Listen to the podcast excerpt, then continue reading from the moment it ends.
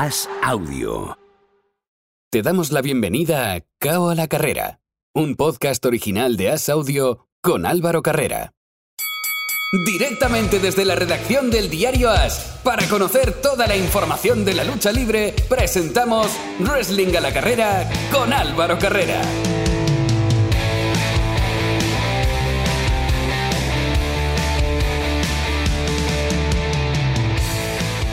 Abrimos el último asalto de cabo a la carrera y lo hacemos con el terremoto que ha habido en la WWE. Hola, ¿qué tal? ¿Cómo estáis? Bienvenidos a Wrestling a la carrera. La semana pasada hablábamos de Sasha Banks y de Naomi. Y os decía, no vamos a hablar esta semana porque seguro que no sabemos ni la mitad de las cosas y la próxima semana lo analizamos al detalle. Y por eso esta semana toca cumplir y toca charla larga al respecto de lo que ha pasado con Sasha Banks. Para hablar, como siempre, de lucha libre, tengo conmigo a dos de las personas que hacen posible que la mejor web en castellano de lucha libre sea posible. Hablo de Planeta Wrestling y hablo de Carlos Gascó. Hola Carlos, muy buenas. Hola, ¿qué tal Álvaro? Buenas tardes. Hoy estoy contento, hoy estoy más contento de lo normal. Ahí va yo. Eh, primero porque te he presentado en primer lugar y segundo, Hemos, hemos, visto que eh, se ha anunciado Cron Jewel para noviembre, para principios de noviembre. Cuando se va a Arabia, suena Goldberg siempre. Y si suena Goldberg, sabemos que a Miguel no se le puede hablar. Además, ahora le ha dicho a Jeff Jarrett, el guitarrazo que a veces está más cerca, que gracias a él ha hablado Stone Cold con él. Por tanto, yo creo que esta semana era buena semana para darle vacaciones, Carlos. Creo que hemos hecho bien. Sí, yo creo que está buscando alquilar un camello ya para hacer un trayecto así un poco largo, como los Reyes Magos, pero yendo a Arabia Saudí para ver a Goldberg. Va a hacer como Reader cuando apareció con el camello en el, show, pero va a hacer León, Arabia Saudí, León, Dubai, lo va a hacer directamente con, con camello. Miguel Pérez, que lo tendremos la semana que viene, pero hoy tenemos a Alberto Domingo. Hola Alberto, ¿qué tal? Hola Álvaro, hola Carlos, un placer estar aquí un día más con todos vosotros. Vamos al turrón que tenemos mucho. Eh, lo hablábamos la semana pasada. En la noticia fue que en el round de la semana pasada, Sasha Banks discutió con Vince McMahon. Eh, ella no quería hacer una lucha entre eh, cinco personas que eran Asuka, Becky Lynch, que en principio no había problema, pero sí tenía problema con Doudrop y con, y con Nikki Ash. Aparte de ellas, estaba Naomi, su compañera y campeona por equipos, y también estaba ella. Pues bien, esa lucha de seis no le gustaba a Sasha Banks. Discutió con Vince y Vince le dijo que tenía ocho horas y que se pusiese a trabajar. Ella se fue de allí, al rato apareció con Naomi, dejó los títulos en la oficina del jefe de talento de Laurinatis y se fueron del pabellón. Y desde ahí, Carlos, vaya terremoto que ha habido. Ahora mismo sabemos que están suspendidas indefinidamente, que Sasha Banks se lo está pasando mm, perfectísimamente por ahí, me iba a decir una, otra expresión, y que Naomi está en la cueva. ¿Qué, qué leches ha pasado? Bueno, es que son muchas cosas, son muchas cosas de golpe. Eh, sorprende la actitud de Naomi, una luchadora que lleva 10 años en la empresa, que venía de Florida Championship Wrestling, incluso antes de NXT, llegó al roster principal y nunca, nunca a día de hoy había dado un problema de esta magnitud dentro de la empresa. Hay muchos rumores, lo dijo Cameron, que fue compañera de Naomi, que cree que Naomi fue influenciada por Sasha Banks para, para hacer lo que hizo. De Sasha Banks no podemos decir lo mismo. De Sasha Banks ya tenemos eh, pasado con, con, problemas de este estilo. Sobre todo todo el mundo recuerda el accidente después de WrestleMania 35, donde Sasha Banks eh, corren los rumores de que se enfadó cuando iban a perder los títulos junto a Bailey, los títulos de parejas, y se, los iban a dar a The que ya empezó con problemas. El, claro ejemplo está en que duró hasta SummerSlam del 2019, que es cuando pasó esto, que Shasha no la, no la vimos, desde WrestleMania hasta, hasta SummerSlam. Ahora parece que ha pasado lo mismo y yo creo que ya es un problema de ego. O sea, yo sinceramente, para mí Shasha es un problema de ego. Tú no puedes estar por encima de la empresa que te paga, te guste o te disguste. Eh, tú no puedes coger e irte y decir, bueno, como a mí esto no me gusta, no lo hago. Lo puedes hablar, lo puedes eh, discutir, pero lo tienes que hacer al final y al cabo. O si no lo quieres hacer, hacerlo de otra manera más, eh, más políticamente correcta.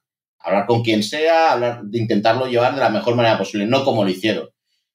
para mí el ego de Shisha es lo que, lo que peor le está llevando en esta carrera, que se piense que tiene que tener un cinturón siempre y que, que ella no lo puede perder o que ella no puede estar por encima del bien y del mal cuando es campeona, me parece un poco su gran fallo para una luchadora que es muy buena, que es que es muy, muy buena luchadora y está perjudicando su carrera con esta tontería. A partir de aquí, pues lo que queramos decir, desde que Sasha Vance está de conciertos con el concierto de Steve pasándoselo bien, eh, Naomi ha retirado de WWE, del nombre de WWE todas sus redes sociales, que se rumorea que al ser suspendidas indefinidamente por parte de WWE también les pueden haber suspendido de sueldo, con lo cual las dos estarían sin cobrar por parte de WWE y con el sueldo y con el contrato congelado, con lo cual no pasarían los meses. Así que ellas seguirían aumentando meses en el contrato de WWE. ¿Qué más tenemos por ahí? Que hay un torneo nuevo para determinar unas nuevas campeonas por parejas. Esto, me parece, esto me parece lo más desternillante. Y no hay parejas. No hay parejas. Eh, la única pareja que tenemos es la de Natalia y Shaina Basler. Después veremos a Nikki Ash y Dudro, porque me imagino que serán pareja. Eh, no me extrañaría que se aprovechase alguien de NXT para subir. pues no sé, Kaiden Carter y Katana podrían ser una, un tag team. Toxic Attraction podrían ser un tag team. Incluso traer algún tag team de NXT UK que al final te podría hacer un buen, un buen torneo de parejas y que ganas un poco de credibilidad del título de parejas. Mm, si lo hacen bien, pero claro, siendo WWE me ven a que van a tirar de Shotzi a Alaya haciendo equipo y a lo mejor te ponen a Ezequiel y Elías haciendo equipo femenino y te lo llaman Ezequielina y Elisina y ya está. O sea, te pueden inventar cualquier cosa WWE. Pero es complicado, es complicado el futuro que la espera porque yo creo que WWE tampoco se quiere arriesgar a darles la libertad porque hay un hombre eh, que tiene mucho dinero y que tiene que comprar muñequitos nuevos para esta semana que se llama Tony Khan. Y entonces, claro, cuando él ve un juguete nuevo en la tienda, va a comprarlo, valga lo que valga. Es como el que ve una PlayStation 5 ahora y le piden mil dólares, pero necesita tener la PlayStation 5. Pues Tony Khan es igual. Y si Sasha Banks y, Naomi están en el mercado, cuando pasen tres meses o cuando pase lo que pase, va a ir con todo. Has tocado prácticamente todo. Eh, quiero indagar en, varias cosas más, Alberto. Eh, lo del ego de Sasha Banks creo que está claro. Y creo que, como ha dicho Carlos, no es la primera vez y, sabemos que podría volver a pasar. Creo que la retienen porque, por el talento que tiene y por lo que le puede suponer para, la compañía perder a Sasha Banks y sobre todo lo que has dicho, Carlos, irse a, All Elite Wrestling. Pero lo de Naomi Alberto me sorprende y todas las voces apuntan de que se dejó influenciar por, por Sasha Banks y que luego como que se arrepiente, pero claro, ahora ya tiene que apechugar. Además, a ella le quedaban tres meses para renovar el contrato. Aunque ahora esté congelado, ella está en una posición muy, muy comprometida, porque la pueden tener así un año, que pelee, es que esté en el camerino tres meses comiendo en el backstage y echarla. Es que le pueden hacer una avería muy grande. Sí, la verdad es que mm, estoy de acuerdo contigo, Álvaro. Yo creo que Naomi estaba en una situación para renovar su contrato y hay, que tener en cuenta varias cosas. Lo primero, creo que Naomi ha pensado que si aceptaba lo que hacía su compañera Sasha Banks, probablemente podía tener un mejor trato de cara a firmar un nuevo contrato. Pero se ha metido en un problema muy grave, porque también se había hablado de que podía ser una posible frustración por no entrar en el linaje, en Bloodline, eh, ya que está su marido, pero yo creo que Naomi no ha actuado inteligentemente, igual que Naomi, su compañera Sasha Banks. O sea, Sasha Banks tiene que entender que WWE la ha creado a ella, a su personaje. Incluso muchos rumores indican que había combates, que esto es culpa de la empresa, al fin y al cabo. Había combates en NXT donde Sasha decía si quería o no ganar y hacían en, ese exacto momento lo que ella indicaba. Entonces, creo que Sasha Banks tiene una gran magnitud, es una superestrella y lo sabe. Tiene claro que ya tiene contactos en Hollywood, la hemos visto en varios conciertos, eh, también con Snoop Dogg. Entonces, a mí lo que me choca es ver a Sasha Banks en documentales de WWE con niños y que al día siguiente te monte este paripé. Porque yo creo que esto no es solo un golpe a la empresa, porque a la empresa le da igual. Al fin y al cabo va a seguir obteniendo beneficios y hemos visto a muchísimos luchadores que han entrado y han salido y el dinero sigue estando en WWE. Pero creo que, creo que ha hecho un flaco favor. ¿Por qué? Por las historias que se iban a venir ahora actualmente. Y Sasha Banks no ha entendido esa relevancia y seguramente en este aspecto es en el que WWE está peor de cara a este año.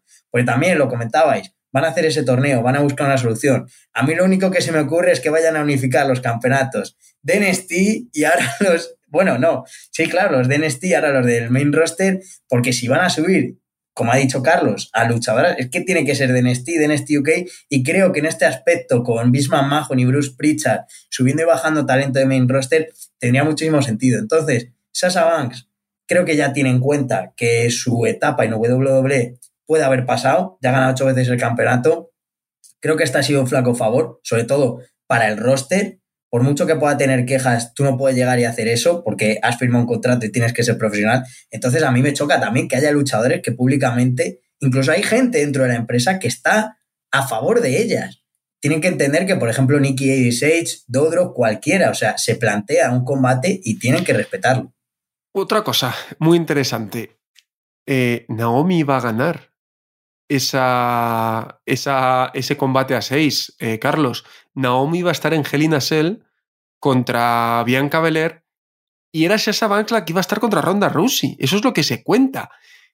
Es que no tiene sentido por donde lo cojas. Esa pataleta, salvo que lo que diga Alberto, que, tiene, que tenga ya algo ahí tan gordo que esté harta y diga, pues eh, me voy por como yo quiera y quiero irme con este pollo y se va así.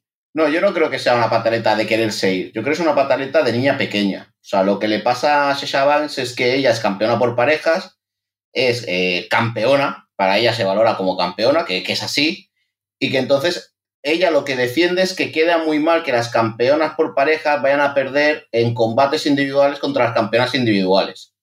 Ella dice, ¿cómo puede ser que una campeona por parejas como Naomi vaya a Raw y pierda contra Bianca Belair una campeona por parejas como yo, Sasha Banks, vaya a SmackDown y pierda contra Ronda Rousey.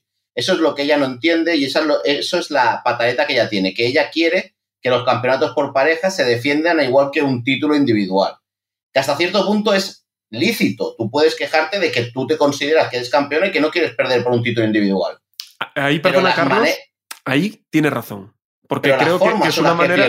Claro, es una manera de devaluar el título y se está haciendo constantemente. Ahora, lo como tú dices, lo que le pierde es la manera de decirlo. Exacto, son las formas, el irte a mitad de un show o, el decidir que no quieres estar en un combate. Ese es el grave problema que tiene, son las formas.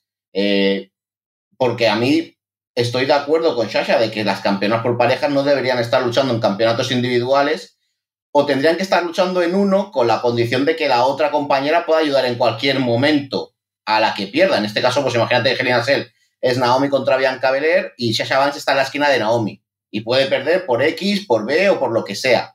Pero cuando las dos las divides para ponerlas en individual y que pierdan las dos, ¿qué, ¿cómo quedan de cara al público como campeonas por pareja? Si por individual han llegado y han perdido. Entonces yo creo que ahí está la lógica de Sasha Banks, pero no, no entiendo lógica su pataleta de niña pequeña de ir, no, te doy los títulos ahí, te los tiro al suelo, quédatelos porque yo ya no los quiero porque a mí no me respetas. Eso me parece pues ya más, eh, más fuera de lugar y, salida, salida de tono por parte de, de y de Naomi. Desde que pasó todo esto, yo cada día me levanto y lo primero que hago es mirar a Planeta Wrestling a ver si por la noche ha habido un despido. Eh, ¿Por qué digo esto? No garantizamos que eh, estamos hablando ahora y mañana cuando salga el podcast, sabéis que lo grabamos el martes por la tarde en España, eh, haya habido un despido, que, nadie le pille de sorpresa. Pero, Alberto, ¿qué crees que va a pasar? Yo, fijaos, me voy a mojar, creo que Sasha está fuera, pero creo que Naomi se va a quedar.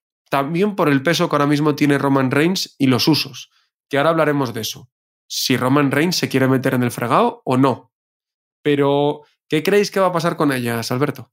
Eh, bueno, a ver, lo primero que tengo que decir a Carlos es que no sé si sabe la historia de esos campeonatos por parejas, pero es lo peor que tiene la empresa. O sea, solo se recuerdan cuando llega WrestleMania. O sea, Carmela y Celina Vega tenían antes los campeonatos, o sea, no sé qué quieren. Eh, luego, devaluar un campeonato por estar posiblemente en el main event de Hell in Cell, porque vaya combates tenemos para ese pay-per-view, pues no, porque le estás dando visibilidad. Entonces yo creo que han aprovechado esta situación para buscar de algún modo revelarse. Entonces, ¿qué va a pasar? Eh, creo que WWE en estos casos es muy inteligente. No va a utilizar lo de la nevera que utilizó con Ali, porque Ali ya dijo, oye, ya lleva bastante, le tengo que seguir pagando. ¿Qué le voy a hacer? Perder. Seguramente el ego de Sasha Banks le va a dar, va a ser un arma de doble filo y eso lo va a utilizar muy bien la empresa. La veremos de nuevo porque hay rumores, según decía nuestro querido periodista Dave Mercer, según decía, parece que Sasha Banks y Naomi, o no sé si por separado, pueden volver a finales de junio creo que si tienen esos tres meses, como ha dicho Carlos, que están de momento congelados esos contratos, volverán y, serán, y vamos, serán derrotadas para sobre todo potenciar al talento que va a seguir en la empresa. Y creo que ambas no van a seguir. Entendería que Naomi pueda seguir, pero yo creo que chocaría, porque directamente cuando tú llegas a la dirección, tanto a John Natis, le tiras los campeonatos, no avisas a Bisma Majo, te cargas, por así decirlo, un main event anunciado antes. Esto ha hecho que la empresa se lo tome muy en serio y no estamos hablando de un caso aislado, no, no. Estamos hablando de que WWE ha lanzado un comunicado por todas sus redes sociales. Así que finalmente creo que tendrán que cumplir esos tres meses y serán derrotadas, potenciando a campeonatos grandes como pueden ser el de Ronda Rousey, el de Bianca Belair o simplemente potenciar equipos por parejas, como decís vosotros, que puedan llegar a ese torneo femenino. ¿Va a mediar Roman Reigns por la mujer de su primo, Carlos? Eh, yo no lo creo. Yo creo que ya lo tendría, ya lo tendría que haber hecho, ¿no? Es Bloodline, es todo lo que quieras, pero es que tampoco, tampoco lo sabremos, sinceramente. Sean, yo creo que esto es algo más interno y que Roman al final se tiene que hablar con alguien, la hablará de manera interna o dejará caer algo. Públicamente yo no creo que se vea. es que también tenemos el ejemplo de los usos, ¿no? A los usos también fue un, lo pillaron dos veces eh, por problemas de alcohol eh, y de, conducir bajo influencias de, de alcohol y alucinógenos y nunca le ha pasado nada en WWE. No sé si es que tienen algún tipo de, de bula por parte de la empresa o, porque son bien mirados al final y, han tenido esa especie de bula. Es que ahora, Carlos, el que, te, el que te podría romper la empresa es Roman Reigns. Sí, pero yo creo que a Roman Reigns no le interesa. Claro que no le interesa, pero tampoco le interesaba a Sasha Banks y a Naomi. Mira cómo estamos. Pero hay una diferencia de carácter muy grande. O sea, Sasha Banks es una niña malcriada, hablando así y claro, o sea, es una persona que tiene que tener un título en su cintura y tiene que ser la mejor. Y Roman Reigns es un tío de empresa que se ha llevado a la espalda en SmackDown durante un año y medio desde que volvió de, de la enfermedad, de la leucemia. Ha estado trabajando todos los días que ha podido. Y oye, yo creo que Roman Reigns no va a complicársela la vida, más cuando ha llegado a un acuerdo con WWE de voy a trabajar menos fechas, voy a tener más libertad, voy a ser considerado como una gran estrella. Ahora va a hablar por Naomi y a solucionar la vida a Naomi. Y más cuando no se acaba el mundo por salir de WWE. A mí me dijiste, es que WWE es la única empresa que hay y es la el único sitio donde puedes trabajar, puedo decir, mira, me imagino a Naomi a los usos eh, llamando a todas las puertas, pidiendo todos los favores del mundo para que Naomi vuelva a estar dentro de la empresa pero como Roman, bueno, como hay más empresas, tampoco creo que se le acabe el mundo aquí a Naomi y que a lo mejor es un buen toque de atención a Naomi el decir, te dejas guiar por esta, te quedan tres meses de contrato, mm, te dejamos sin contrato, o sea, vamos a hacer un Tony Khan, te vamos a liberar, te vamos a aguantar los tres meses de contrato sin echarte, pero acabe, cuando acabe el contrato no te renovamos y a ver qué pasa con tu vida, a ver si dentro de un año dentro de dos años tienes que venir pidiéndonos perdón y te tenemos que firmar por un contrato más bajo, si la misma importancia que tenías ahora que eras, campeona por parejas. Es que al final WWE yo creo que tiene a sartén por el mango aquí. No es cuestión de que alguien tenga que mediar por Naomi y por Chacha, porque la cagada con perdón ha sido de ellas dos. Toda la razón. Veremos a ver qué pasa, porque esto le quedan muchos capítulos y hoy teníamos obviamente que hablar de ello. Lo habíamos prometido la semana pasada y casi medio podcast se nos ha ido en eso, pero era, era lo que tocaba. Otra salida. Eh, antes de empezar a. Antes de darle al botoncito de grabar, le hablaba yo con Carlos y le decía: Qué raro lo de Stephanie McMahon. Resulta que ella está con un puesto directivo y de, un día para otro dice que se va porque quiere pasar tiempo con su familia, borra todo de todas las redes sociales, cualquier pasado de WWE, todo muy extraño. Y dice Carlos, algo hay. Y Alberto, que para cosas como esta lo traemos, ¿Cuál crees que es el motivo de la salida tan abrupta de, de Stephanie McMahon? Pues hay tres motivos. Eh, lo primero que tengo que decir es que no se quiere saber este dato porque creo que es un flaco favor de cara a la dirección de la empresa, como habéis visto en redes sociales, ese comunicado frío. Pero es que, claro, tenemos que entender que todo el proceso que ha llevado a Triple H a su recuperación, esa operación ha sido algo que ha chocado mucho familiarmente eh, dentro de, de Stephanie McMahon claro, porque no se esperaba y encima su marido en esa situación. Otro motivo principal es que Shane en su hermano, ya no está vinculado a la empresa y hemos visto esa salida también abrupta de WWE cuando había rumores de que podía regresar, que yo creo que eso también ha podido afectar. Y otro de los motivos es que ya sabéis que la empresa lleva haciendo cambios de dirección, Nick Khan cada vez tiene más poder y es que todas las personas más cercanas a Stephanie dentro de la empresa han sido despedidas. Entonces yo creo que Stephanie McMahon está muy cubierta, ella misma todavía tiene acciones dentro de WWE, tiene dinero para tomarse un descanso y como ya he dicho, creo que es el momento de, estar en una situación estable y disfrutar con su marido Triple H después de esta situación con sus hijas y además Triple H que ha vuelto con otro rol diferente, pero yo creo que esto ha sido algo que Stephanie McMahon ha dicho, voy a tomarme un tiempo de descanso porque, porque esto ha sido algo que para nosotros ha sido inesperado, tanto lo de Shane y tanto lo de Stephanie, pero yo creo que ella personalmente también ha podido tener algún tipo de roce con Bismarck Mahon de cara a la dirección de, de WWE.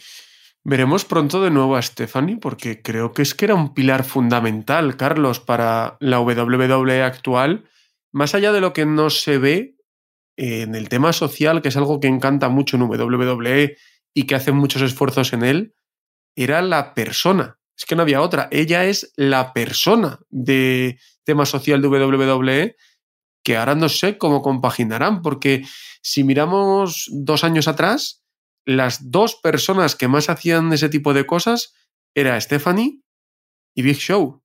Y Big Show está en All Elite desde hace ya un tiempito. No, y un, y un problema que es que para hacer todo esto, tú antes ponías a Stephanie y era una mamajo y era una cara visible de la empresa, es decir, es la hija del dueño. Tú ahora vas a hacer estas cosas y ¿a quién llevas? Porque si traes a Nick Khan, la gente va a decir, bueno, este es un directivo puro y duro y ya está. Si traes una persona desconocida, no te va a tener la misma repercusión que te puede tener Stephanie McMahon. Hemos visto como que la gente de 2K de Estados Unidos los llevaban a Stanford, estaban ahí en las oficinas, celebraban el éxito de las ventas del 2K22, y había una foto de Stephanie McMahon y todo el mundo diciendo, nos ha recibido Stephanie McMahon, qué bien, qué guay. Ahora, ¿quién te va a hacer ese trabajo? Eh, yo creo que aquí, aparte de lo que dice Alberto, yo creo que hay algo más. O sea, a mí esas razones no me convencen.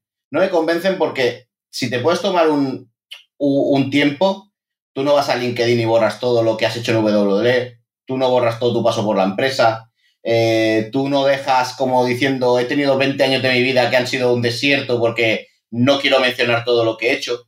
Entonces, yo creo que aquí hay algo más detrás. Y yo, mira, no, no tengo ni, ni. Vamos, esto es una locura. Intuición de Carlos, que sabemos que no suelen fallar. Mi intuición es que está muy cerca o se está preparando todo para la venta de WWE. Y Stephanie McMahon no está de acuerdo en esa venta de WWE porque ella se ve afectada, porque ella solo va a tener unas cuantas acciones que le van a reportar dinero, pero no va a tener capacidad de decisión. Y yo creo que aquí ha llegado un momento donde le ha dicho al, padre, oye, mira, yo me voy, aquí te quedas tú con Nick vende la empresa, haz lo que quieras, eh, está mi marido trabajando con vosotros, yo ya no me tengo que meter aquí en medio y haz lo, haz lo que tú convengas o lo que a ti te interese con Nick No es descabellado, como siempre quedas este tipo de, teorías. Son dos temas tanto uno por el morbo y este por lo, las incógnitas que hay alrededor, súper interesantes. Es que de verdad, em, para quien esté escuchando el podcast y no esté tan metido en la estructura de WWE, eh, es que podríamos decir en un símil que Stephanie es como si la hija de Florentino Pérez fuese su mano derecha en la empresa, en el Real Madrid. Eh, estamos en ese nivel y el agujero que deja es muy grande.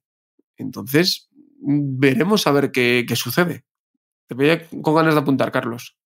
No, no, no, es que me, ha hecho gracia porque yo te iba a decir que era como la vicepresidenta de, del gobierno, eh, estilo así, ¿no? Que es, una persona que, es, eh, que, es, una persona que tiene su poder, que a lo mejor hay dos o tres vicepresidentes, pues en este caso teníamos a Nick Khan, que es el último que ha entrado por tema económico, por tema de control de empresa, pero tendríamos a Bim, a como jefe y teníamos a Stephanie Mamajón como la cara visible de la empresa, la, persona que era que hacía todo lo social, que iba a todas las reuniones, que se presentaba en todos los sitios. Habíamos Majón hace años que no lo vemos hacer ningún tipo de delegaciones. Y a Nick Khan no lo hemos visto nunca. Es un tío que lo único que sabemos de Nick Khan es el que, el que despide a los luchadores y el que despide a la gente. Siempre ha tenido esa mala imagen Nick Khan. Entonces, mm, sorprende, ¿no? Sorprende que Stephanie deje todo. Hay un rumor que es por problemas también de salud, que, que, sería lo que menos nos gustaría que fuese por problemas de salud el que, el que Stephanie dejase todo lo que es WWE, Pero claro, todo lo Pero que si fuese, si fuese por problemas de salud no borraría el pasado, es que lo has Claro. dicho tú. Es que ese es el, el- el juego que te da a entender que no son cosas personales de ella, puntuales, de, oye, es que me encuentro mal, voy a dejarlo. No, no, es que es como si fuese un enfado eh, con WWE y decir, no quiero saber nada más de esto porque me he dejado 30 años de mi vida, desde que en el 98-99 empecé a aparecer en televisión y que me hiciese un pedigrí Triple H, ahora en el 2022 que estoy apareciendo en todo y de golpe y porrazo, pues... eh, o, me venden la empresa o me quitan a mi gente de alrededor o cualquier cosa y no se, no se valora mi trabajo. Y para eso me tomo un tiempo de, de descanso, borro todo lo que he hecho en WWE y, entre comillas que se apañen ellos, ¿no? Cerramos los dos capítulos espinosos, vámonos al resto que hay mucha actualidad y también hay cosas de, fuera de WWE. Alberto Roman Reigns, que ya tiene calendario previsto, no estará en Hell todo apunta a que será Matt Riddle en Money in the Bank, eh, Randy Orton en SummerSlam y en Gales, en el pay-per-view de Gales, será Drew McIntyre.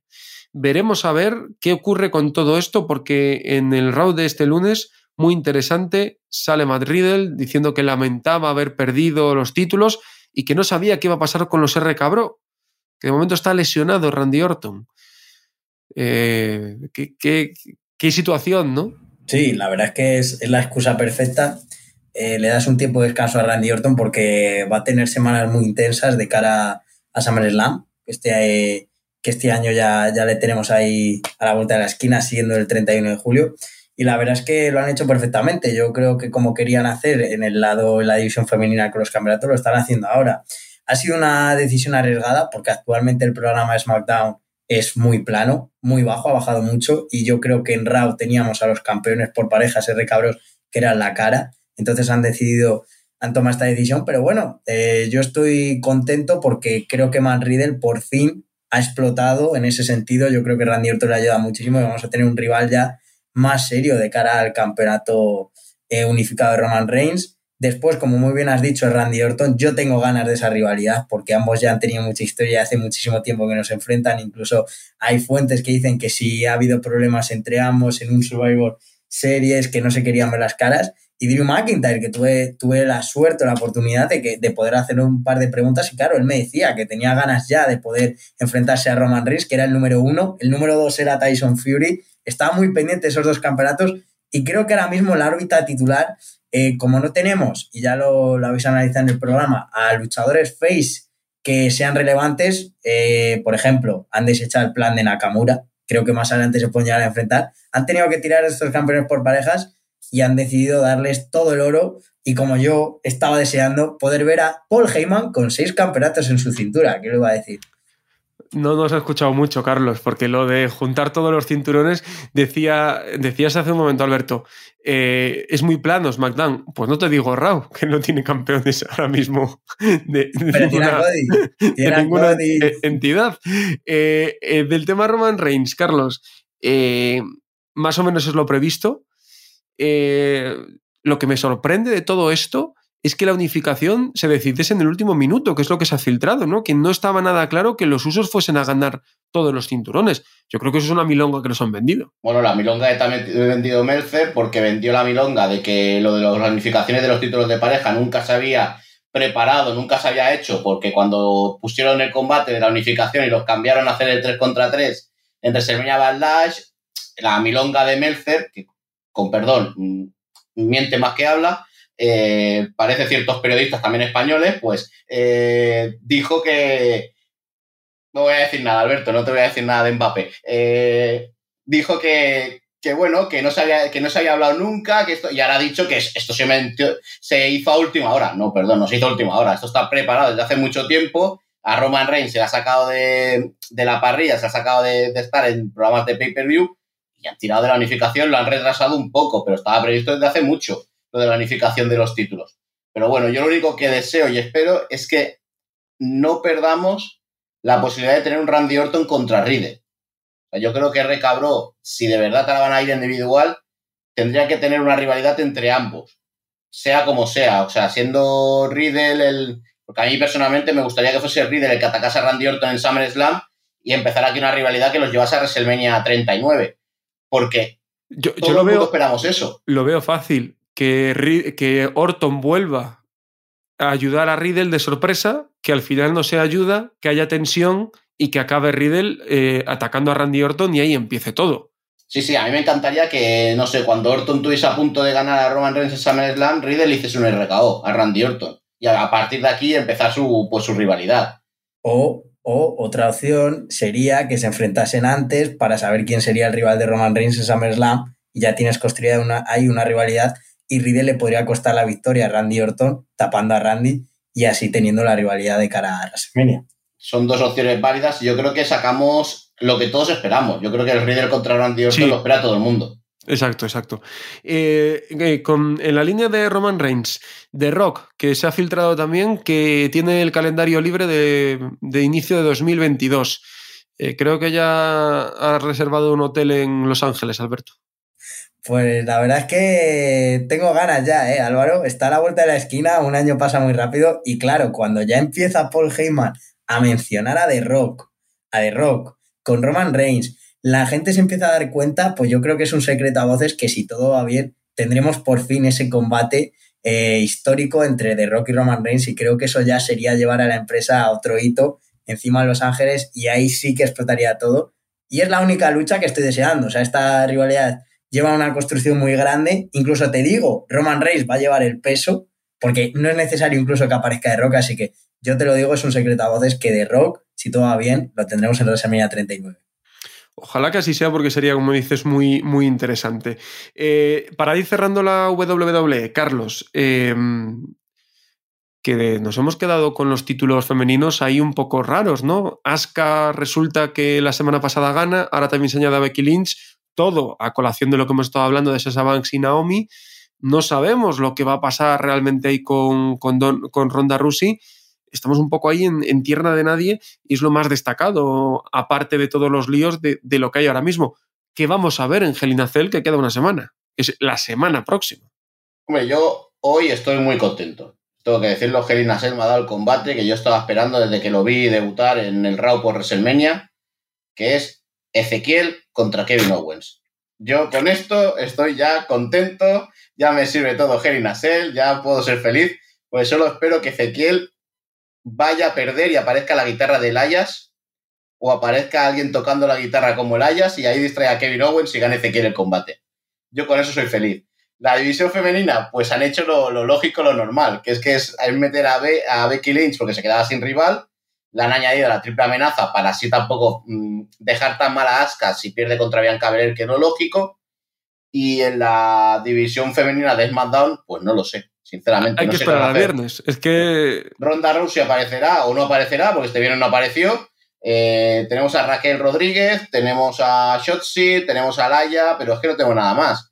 Al final te puede aparecer incluso una Bailey retándola antes del combate en Hell Cell, pero o a lo mejor lo vivimos en WrestleMania Backlash, que no hubo título femenino de Raw en juego. A lo mejor este en este mes toca pasar en el de Hell y no tener un combate por el título femenino de SmackDown. Sin título femenino de SmackDown, sin títulos masculinos absolutos, el Intercontinental y el de Estados Unidos desaparecido. Sí, pinta, pinta bien Hell para la próxima semana, sí, sí. Eh, y para cerrar, eh, WWE, Alberto, Cody Rhodes, que sigue manteniendo el show rojo, y Los Misterio, que han vuelto, hay rumores de que podrían separarlos y de momento que les ha tocado lidiar con Birmahan. Eh, me ha resultado muy positivo que Birmahan ya por lo menos tenga micro, vaya diciendo palabras, tenga Jerry Lawler en un segmento. Creo que se tiene que ir esto a un combate de handicap, o sea, Birmahan tiene potencial, eh, han sabido utilizar bien ese meme creado en redes sociales para, para tener a una nueva estrella. Y con respecto a Cody Rose, yo se lo decía a Carlos, o sea, es que es la estrella absoluta. Ya no hace falta ver todo el show para esperar a Cody. Te ponen el relojito para que tú llegues y puedas ver su entrada que sigue siendo épica y claro, va a ser el gran reclamo de todo el mundo. Tú lo has dicho muy bien, ya no hay campeonatos en Raw, tenemos a la figura que va a ser la referencia en los próximos meses y la duda es saber cuándo va a dar el paso de cara a poder conquistar un campeonato porque él mismo estuvo ya en Las Vegas eh, presentando un In The Bank Vamos a ver este combate con Rollins, porque el último combate que tuvo Rollins dentro de una jaula fue con Edge y fue un gran combate, incluso lo diría que fue uno de los tres mejores de, del año 2021. Entonces, tengo muchas ganas ya de que se cierre este capítulo. no por Cody Rhodes, sino por Rollins, porque Rollins es otro y esto tenemos que tenerlo en cuenta. Hemos visto cómo Sasha se ha revelado ante, ante esta situación, pero ¿qué pensamos de Rollins? Rollins es un tipo que lleva perdiendo desde la Selmenia y está ahí cumpliendo y potenciando ese papel de transición y quiero ver qué es lo siguiente para ser un, un hombre de, de empresa como deberían de, de ser todos. Eh, cerramos con varias cosas. Eh, eh, Cher, creo que es ahora su nombre, bueno, me lo han dicho antes y se me ha olvidado. Adam Braun Sher. Strowman. Adam Sher. Adam Sher, Adam Sher. Braun Strowman, eh, anteriormente conocido, ha lanzado su empresa de, mm, de wrestling y van a hacer su primer show, lo van a hacer, Carlos, en Reino Unido. No, te, te corrijo, Álvaro. No es Adam Sher quien ha lanzado la empresa de wrestling. Adam Sher tiene una empresa de wrestling con, con Ethan Carter. Entonces, es- eh, entonces he, he dicho todo mal. Es Control Your Narrative, que es la que está en Estados Unidos, pero aquí quien ha lanzado la empresa es el, lo- el tag team conocido antes como Author of Pain. Eh, vale. Eh, Son que yo había, la hecho- empresa- yo la había escuchado empresa- las campanas y no había apuntado bien dónde. O sea, Pero sí que eh, Alan Sher va a ser el, el main event de la empresa, va a estar en su primer el main event, que se celebrará en Nottingham el próximo 3 de junio, y va a estar luchando contra Alistair Overeem, que es este luchador, el luchador de UFC, y que una manera de calentar el show ha sido diciendo que, que la lucha libre es, es para gays. Un- un- un- una persona que, bueno, debe ser votante de Donald Trump después de esa afirmación. Eh, Y- eh, es que yo, cuando me lo habéis dicho, ¿cómo puede ser tan burro? Si tú quieres ser el malo, tienes mil cosas para hacer, para entrar mal con el público. Pero no hace falta faltar el respeto a nadie ni decir una afirmación de, de hace dos siglos. Eh, De verdad que cualquier interés que pudiese tener en verle por lo, la figura que era en MMA, creo que, que se, me ha disipado, se me ha disipado ahí. Y por otro lado, eh, Paige Van Zandt, que está, está también entrenando, en teoría para All Elite, yo creo que de verdad sería un muy buen producto para WWE, pero ella quiere, quiere por lo menos mantener la esperanza de seguir en MMA, en Barenakel. Vamos a ver dónde le llega, ¿no, Carlos? Yo te digo una cosa, a mí lo que me preocupa de Paige Van es la utilización que puedan tener de ella en All Elite Wrestling.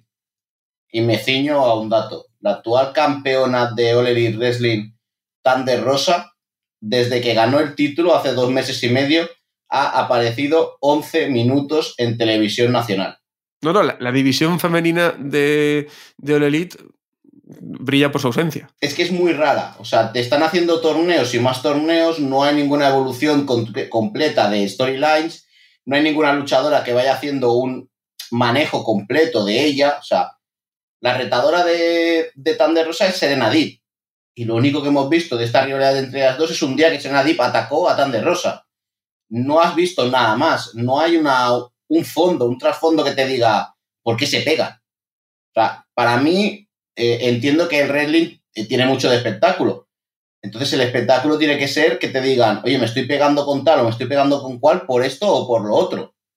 No que me pego contigo porque me gusta. No lo considero como un deporte eh, como la UFC, entre comillas, que es, oye, tú llevas un 5-0, 6-0, estás ganando todo el mundo, pues te toca luchar contra el campeón porque has ganado a todo el mundo. Sí que Elite Wrestling intenta afianzar esos rankings, pero a mí, eh, como persona que ve el, el wrestling como espectáculo, no le doy tanta importancia a un ranking, sino le doy más importancia a que realmente me entretengan. Y cuando la rivalidad no me entretiene porque no hay rivalidad, pues para mí pierde. Combate puede ser muy bueno, yo no niego, en ningún momento de que Thunder Rosa y Serena Deep van a ser dos luchadoras tremendas, pero para mí pierde la gracia de ver ese combate. Con Paige Van Zandt, yo creo que van a hacer eh, buen trabajo, pero me preocupa dos frases. Tony Khan dijo, nosotros no entrenamos a nadie para ser luchador. Bien, Paige Van Zandt mm, viene de UFC, no es luchadora, buena frase.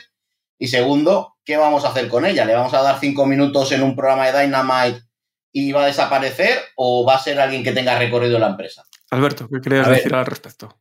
Eh, lo primero, eh, Van Zandt no encajaría en WWE porque tenemos el ejemplo de Mamari y su despido, porque al fin y al cabo la pedían unas fechas y sobre todo que cumpliese en unos eventos y también hay que decir que Paige Van Zandt, pues bueno, también como has dicho tú bien, quiere seguir teniendo sus negocios eh, fuera del wrestling y sobre todo pues hemos visto cómo, cómo puede ser ese el, el gran escollo para que esté en WWE. Y de cara a Zander Rosa, le digo a Carlos que había un rumor muy fuerte que decía que Zander Rosa estaba lesionada. Mal por All Elite, por darle el campeonato lesionada, pero puede que sea una de las razones por las que no ha tenido un combate todavía en, en All Elite. Bueno, este fin de semana y ya y con esto cerramos. Y ahora, te doy Carlos y me contestas todo junto. Ahí voy preview de All Elite. ¿Veremos a Zander Rosa? Eh, sí, sí que la veremos. Está anunciada en su combate contra Serena Deep por el título femenino. Pero yo aquí es que Alberto tiene razón, que a lo mejor Thunder Rosa está lesionada, pero es que igualmente cualquier combate que hay en el pay-per-view de Elite Wrestling, voy a decir lo mismo, van a ser muy buenos combates porque son luchadores muy buenos. Pero un Hangman Page contra CM Punk por el título mundial te llama mucho la atención en cuanto a nombre, pero no ha tenido ninguna construcción. Has tenido un CM Punk salir un día y decir, pues te voy a retar a, a Hangman Page, el otro no puede ni, ni salir a responderle porque estaba con COVID. Eh, tenemos un combate de tres parejas que son Luchasaurus, bueno, Jurassic Express contra Swift Strickland, Kate Lee y quiénes son los otros que están luchando, eh, Ricky Starks y Powerhouse Hobbs por los títulos de pareja, que tampoco ha habido ninguna storyline por en medio. Entonces, claro, el otro día aparece Tony Khan y te dice, eh, voy a cumplir vuestro sueño, lo voy a hacer realidad. En el pay-per-view se van a enfrentar los John Bucks contra los Hardy Boys. Tú dices, mm, vale, pero ¿dónde se han pegado antes para que tenga este combate aquí? O sea, son combates que bajo un nombre son muy buenos, pero que bajo un programa semanal a mí no me convencen por el hecho de que no tiene nada de gracia detrás. Que yo entiendo, ¿eh? Yo, por ejemplo, el pay-per-view de Double Nothing lo voy a ver para ver qué, nivel tienen los combates, pues son combates muy buenos. Pero me falta ese, ese entender lo que hay detrás para que me convenza 100%. Te falta eh, lo que tiene WWE, que es entretenimiento, y por en este caso te da wrestling, puro y duro.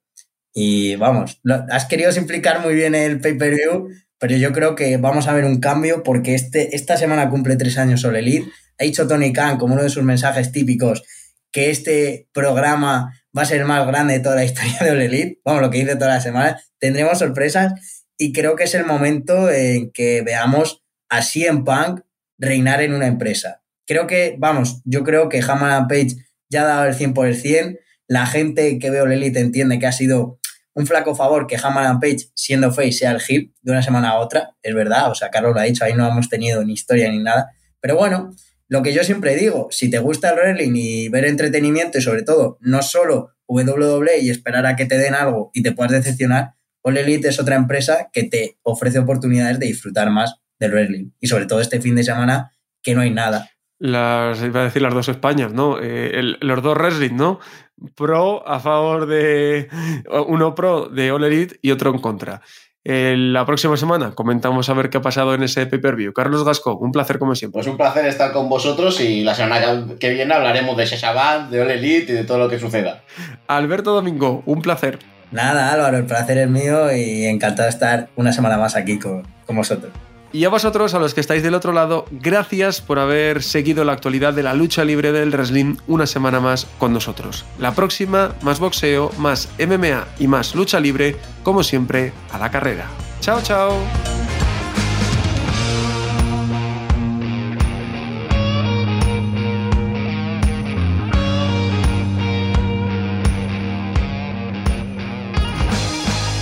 Gracias por escuchar Cao a la carrera un podcast original de As Audio con la dirección de Álvaro Carrera, la producción de Javier Machicado y la realización de Vicente Zamora.